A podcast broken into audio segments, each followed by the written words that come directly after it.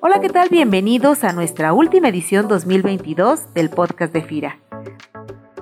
Muchas gracias por dedicar algunos minutos de tu tiempo para seguir el contenido del podcast que este año fue sin duda uno de los más provechosos y productivos, con grandes desafíos para producirlo, pero también con grandes satisfacciones por todas las relaciones y las sinergias que logramos establecer con otros medios, con otros podcasts del sector alimentario, que enriquecieron además nuestra visión y nos proporcionaron grandes ideas para implementar estrategias e iniciativas de alianza novedosas, como fue recientemente el impulso que dimos en conjunto a la Caravana Fira de Innovación Tecnológica, que fue todo un éxito.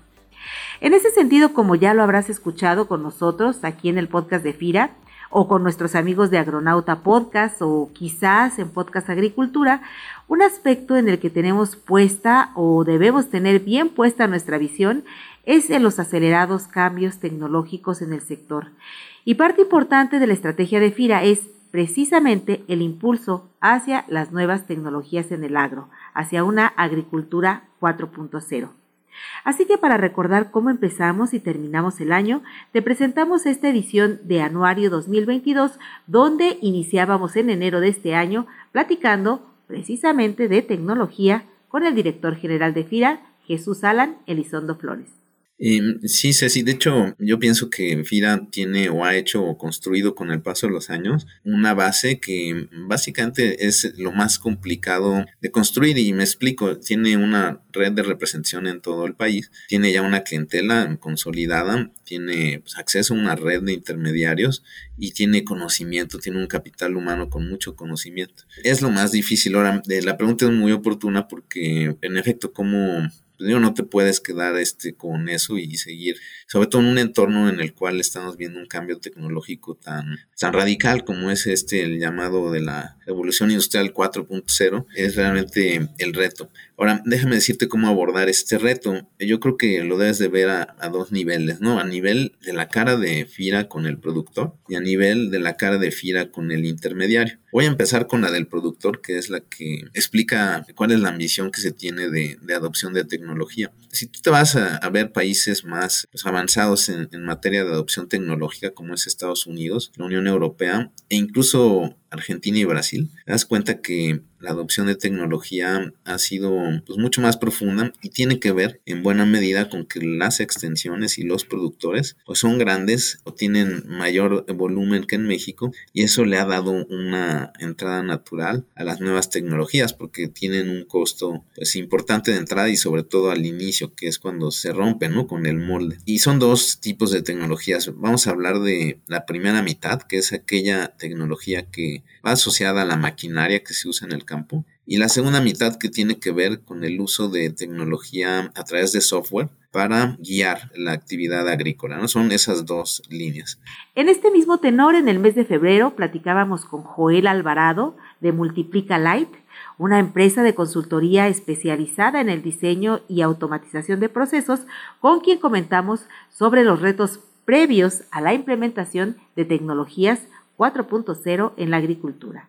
Primero me gustaría irme como a 100 kilómetros de distancia y como identificar que esto es algo que fue impactando a diferentes industrias en diferente tiempo, ¿no? Como que es una ola que lleva su fuerza sola, pero es mucho más grande que solamente eso. Si tú como consultora, nosotros somos una consultora que primero nos metemos realmente a entender los problemas, de ahí diseñamos una solución, la proponemos y la hacemos con los clientes, si nosotros intentamos hacer una solución totalmente automatizada para agro, pero no está listo todavía, tal vez ni siquiera se va a adoptar porque es mucho más lento. Pero si lo hacemos en finanzas, que es una industria que tiene pues una base instalada en soluciones tecnológicas 4.0 mucho más grande, unos usuarios también más acostumbrados, tú, la mayoría, te aseguro, tú, Cecilia, Axel, deben de tener su aplicación en el celular de banca, entonces es algo mucho más común en el que todos estamos acostumbrados, pero si tú haces lo mismo en el agro, pues tal vez no te encuentras con la misma apertura.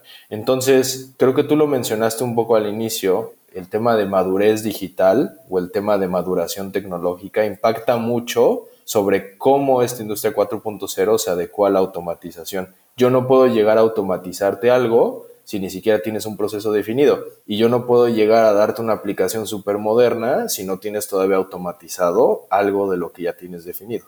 En el mes de marzo tuvimos la oportunidad de conversar con Eric Ortiz Hernández en ese momento gerente del Hub Bajío de CIMIT, con quien conversábamos respecto a su experiencia sobre la adopción de tecnologías entre los pequeños productores con el entonces programa de Masagro en Guanajuato, en donde el CIMIT y, y el gobierno de ese estado habían avanzado mucho y que ahora tienen el gran reto de no dejar perder lo ganado con aquella gran red de asesores tecnológicos que mucho innovaron y que es fundamental seguir apoyando. Escuchemos un fragmento.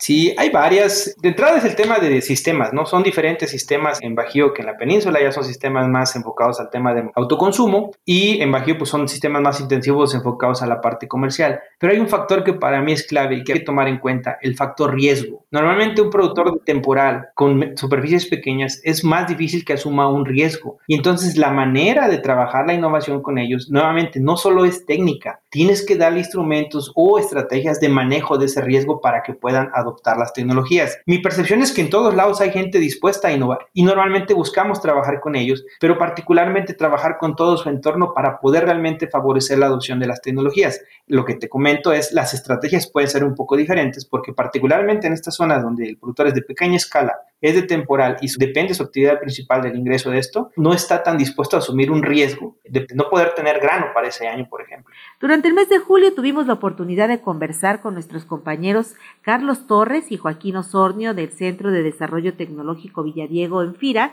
quienes nos comentaban qué es la agricultura regenerativa y cuáles son los beneficios económicos de su implementación.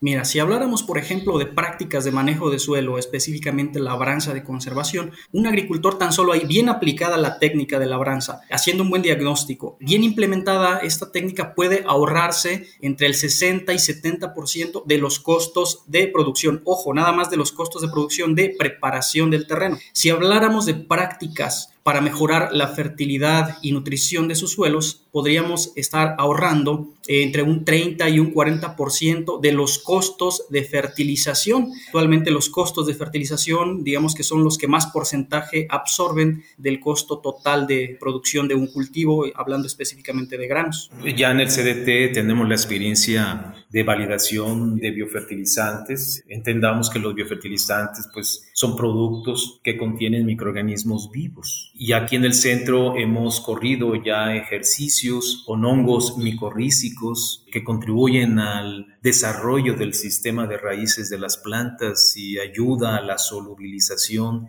de ciertos elementos como por ejemplo el fósforo y también la adición de bacterias fijadoras de nitrógeno atmosférico con ejercicios que tenemos de aproximadamente dos años, aunque iniciamos ejercicios aquí desde 2017 y hemos encontrado que los biofertilizantes en realidad contribuyen al uso racional de fertilizantes químicos porque permiten el incremento de la eficiencia de estos fertilizantes por parte de la planta. Y si realizamos un análisis químico de suelo, nos permite seleccionar las fuentes fertilizantes adecuadas para ese suelo analizado y determinar las dosis requeridas de acuerdo a una meta de rendimiento alcanzable y tomando en cuenta pues la capacidad de suministro de ese suelo. Y durante el mes de agosto tuvimos un experimento padrísimo con nuestros amigos podcaster, Olmo Bastida, host de Podcast Agricultura, y Donatio Quiñones de Agronauta Podcast. Con ambos conversamos con una importante agroindustria internacional a través de Dulce Santana de Grupo PepsiCo, con quien compartimos y quien nos explicó la estrategia sostenible de esta agroindustria con la estrategia PepsiCo Positive, una transformación estratégica que hace esta agroindustria en sus operaciones teniendo como eje la sostenibilidad. Escuchemos un fragmento. En PepsiCo creemos que las empresas de talla mundial pues tenemos una gran responsabilidad y también una gran capacidad de influir positivamente para atender los retos que presenta nuestro planeta, nuestras comunidades y pues que afectan también a las generaciones futuras, ¿no? Entonces hemos establecido objetivos muy ambiciosos para hacer esta filosofía una realidad con una estrategia de transformación que se llama PepsiCo Positivo o PepsiCo Positive, que es una estrategia muy ambiciosa para transformar la cadena de valor de PepsiCo de punta a punta, es decir, desde cómo nos abastecemos de nuestros ingredientes hasta cómo creamos y vendemos nuestros productos, ¿no? Entonces, pues al ser una empresa justamente con estas raíces agroindustriales y con una gran presencia en el campo, esta ambición transformadora comienza ahí en cómo se producen los cultivos que utilizamos en nuestros productos y por ello el tema de agricultura positiva pues es uno de estos de los grandes pilares de esta estrategia llamada PepsiCo Positive. Y alrededor del tema de la innovación, la productividad y la sostenibilidad, cerramos el 2022 con dos iniciativas altamente innovadoras y enriquecedoras que marcan el rumbo institucional de los próximos años en FIRA. Y estas iniciativas fueron la convocatoria FIRA a la innovación tecnológica y la caravana FIRA de innovación tecnológica que cerraron diciembre con broche de oro.